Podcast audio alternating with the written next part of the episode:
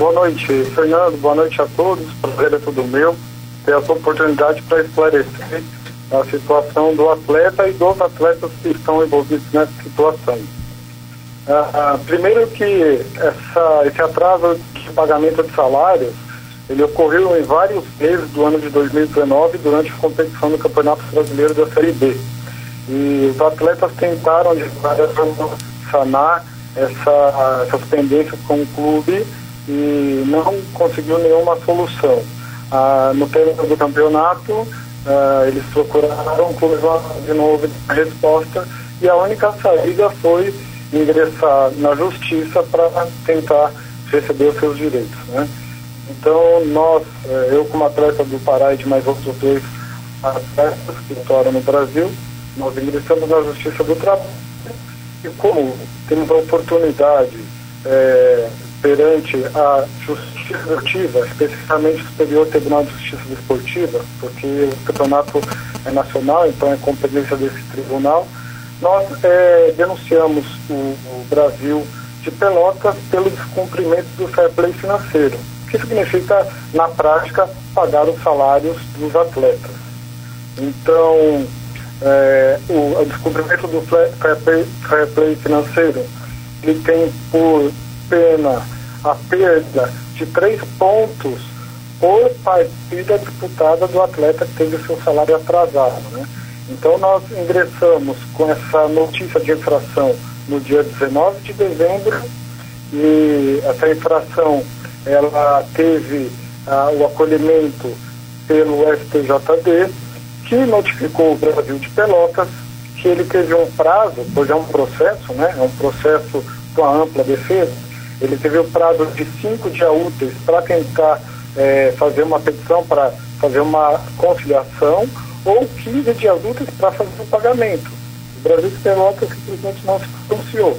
Essa notícia de infração gerou uma denúncia que agora está nas mãos da promotoria do STJD, que tem por essas penas previstas no Código de Brasileiro de Justiça Esportiva, no regulamento específico da competição. Certo.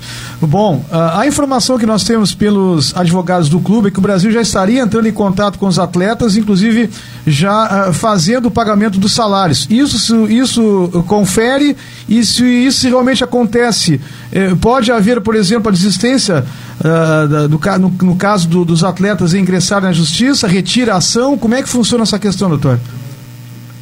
Então, uh, para esclarecer, que desde dezembro nós estamos tentando solucionar essa questão é, extrajudicialmente com o Brasil de Pelotas sem resposta nenhuma. Esse é, esse é o primeiro ponto. Segundo ponto, o Brasil de Pelotas ele tinha um prazo é, estabelecido pelo próprio Código Brasileiro de Justiça Desportiva, pelo regulamento do Campeonato Brasileiro, para apresentar ah, o pagamento dos salários. Esse, prazo não foi é, respeitado, não foi feita a apresentação dos pagamentos. Sim. É, depois, o pagamento foi feito, segundo conta nos autos, dia 3, que foi no, se não me engano, no dia da barriga com Manaus.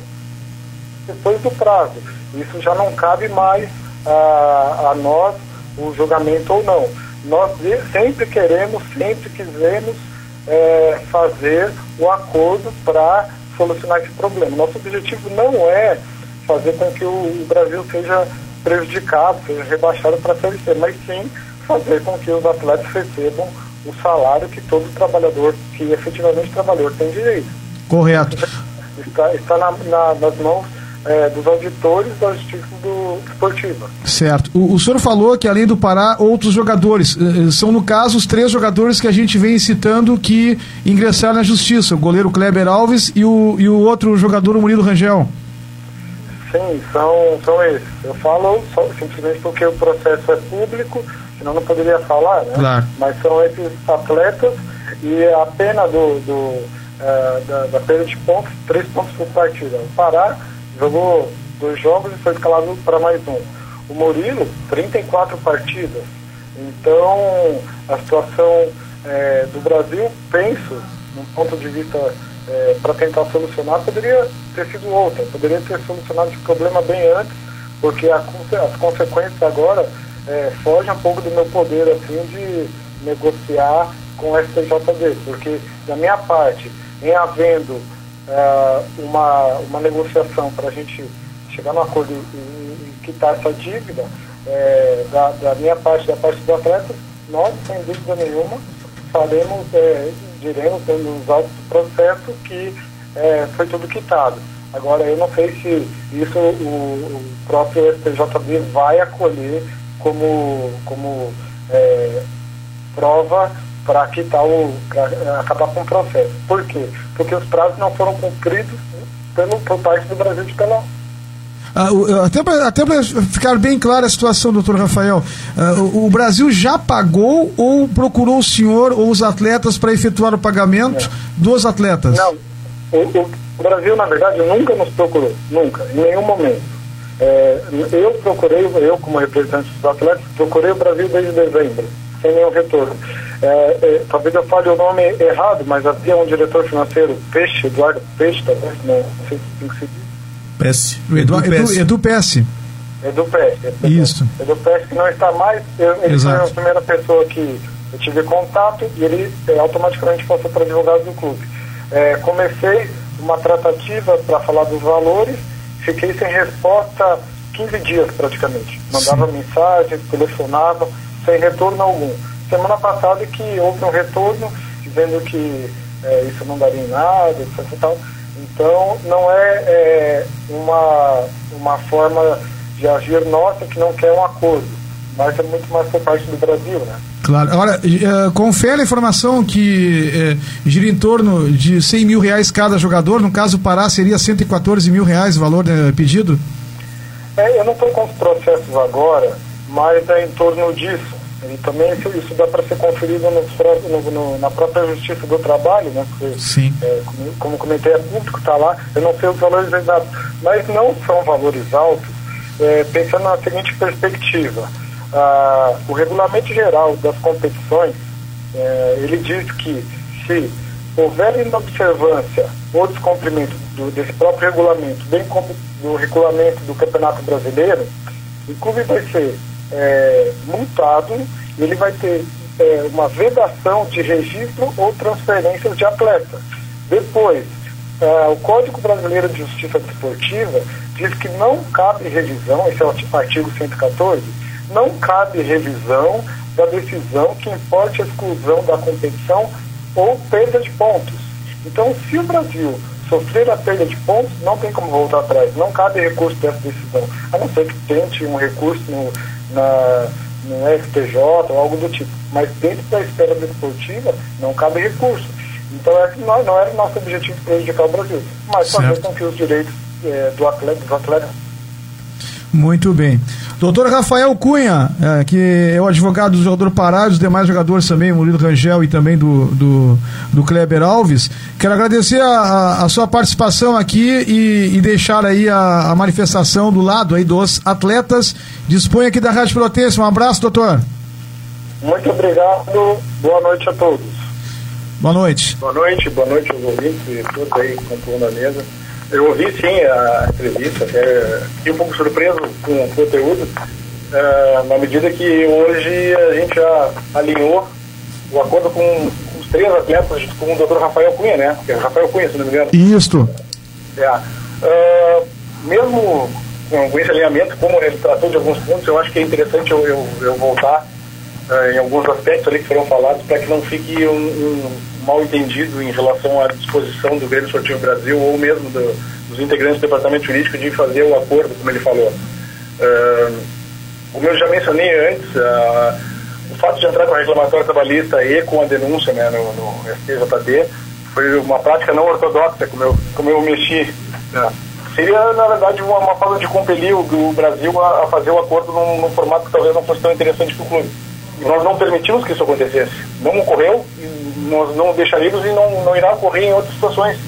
Uh, valores pedidos de dano moral, valores uh, brutos sem desconto de imposto de renda. Uh, o Brasil vai pagar o que deve para cada atleta, e todos sabem, todos que negociaram comigo, os advogados também sabem, que jamais a gente tem uma postura de estar tá usurpando aí os direitos que são do, dos atletas. A gente está com dificuldade financeira, tá? A gente não consegue, não conseguiu cumprir alguns, alguns compromissos. Realmente não conseguiu, isso aí não é, não é novidade.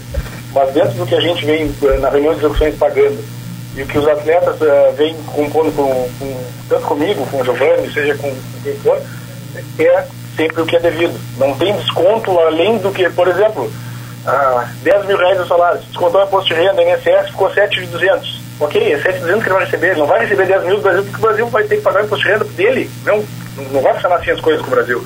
Ou então pagar um dano moral, que é algo que vai ter que vir numa sentença condenatória. Então isso não é acordo. Foi nessa linha o motivo que não teve acordo, que o doutor Rafael falou que ia, tentou, desde, realmente desde dezembro a gente está negociando. Eu tentei fazer em 10 vezes um valor plausível. Uh, o doutor queria que a gente pagasse 30 mil de dano moral. 30 mil de dano moral nós não temos condições. Primeiro que a gente não entende, não entende que isso aí é discutível.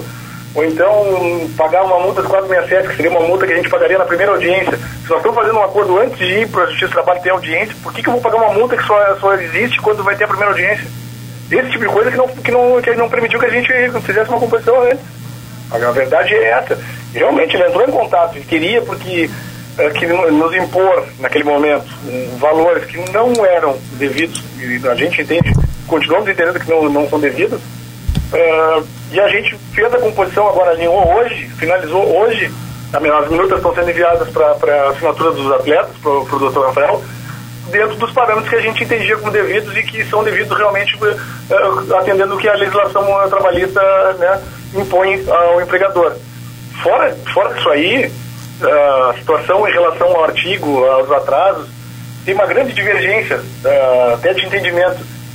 Como eu já tinha conversado com o Monassa, acho que com outros, outros repórteres, um grande detalhe que se tem é, o artigo 17 diz que é o clube, né, que por período igual ou superior a 30 dias tiverem atraso com pagamento de remuneração, devida única, exclusiva, única exclusivamente durante a competição, conforme pactuado no contrato de trabalho desportivo, né, é, do atleta personal registrado, ficará sujeito a três pontos por partida a ser disputada. A remuneração do contrato estipulada é só salário, não é FGTS, não é 13 terceiro, não é férias. Isso aqui se trata de salário. Sim. Né? Clubes com atraso igual aos superior 30 dias.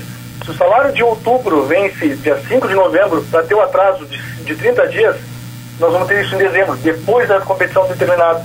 Então aqui, ó, devido única exclusivamente durante a competição, não aconteceu isso em momento algum. E se nós pensarmos que novembro foi recebido a, a denúncia, né, que o novembro vai vencer quando?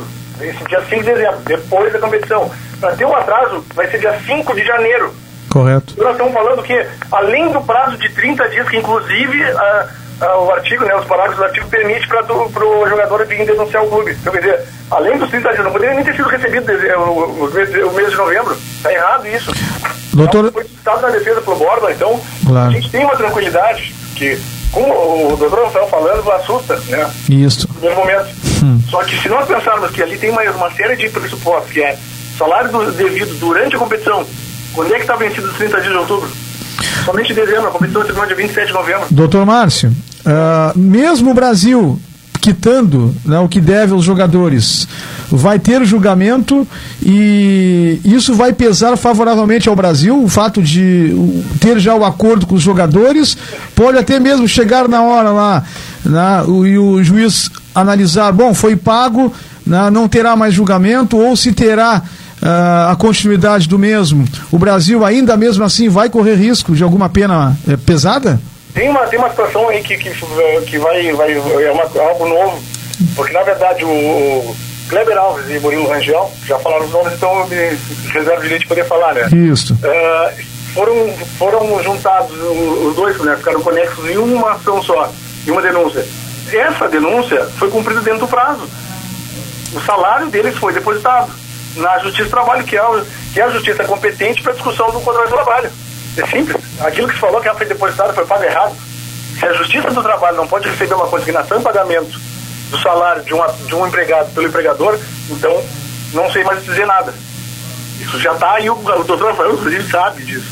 Sim. Dentro do acordo que nós estabulamos, a gente vai abater esses valores que estão depositados. Claro. Agora, doutor Márcio, eh, nós ouvimos o, o doutor Rafael, que é advogado dos jogadores, estamos ali ouvindo agora, que é o advogado que representa o Brasil, e claro, quem é leigo, às vezes fica pensando, tá, mas o que, que eles estão falando? Objetivamente, né?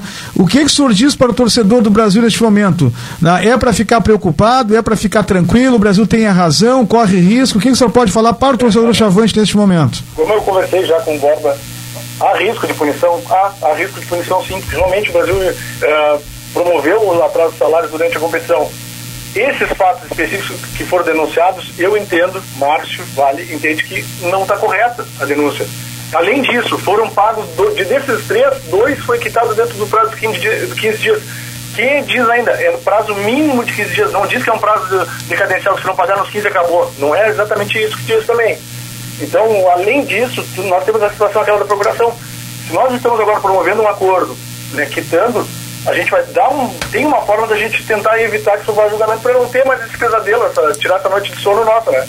Que eu sei que todo mundo acaba ficando preocupado, mesmo é, eu que estou dentro do, do, dessa, dessa tratativa tá, e, e, conversando com o Borba, a, analisando a situação, a gente fica preocupado, fica, né? Além das competições, aquela coisa toda, a gente fica com um peso de que pode acontecer uma coisa. Então, nós estamos sim é, fazendo tudo que está ao alcance de todos que estão envolvidos para que a gente não tenha nenhuma penalização. Claro. É, rapidamente, doutor, já estamos em cima da hora. 30 segundos. Mais algum ou alguns jogadores ingressaram na justiça além desses três? Não, não, não é estadia não, até porque o prazo de, de denúncia é 30 dias após o final do campeonato, né? Certo. Então, isso aí já acabou. Tá bem. Doutor Márcio Vale, sempre é bom ouvi-lo e certamente manteremos contato outras vezes. Obrigado pela sua participação e esclarecer aqui na Rádio Pelotense também e ouvir o lado rubro-negro. Sempre que precisar, a gente está à disposição. grande abraço.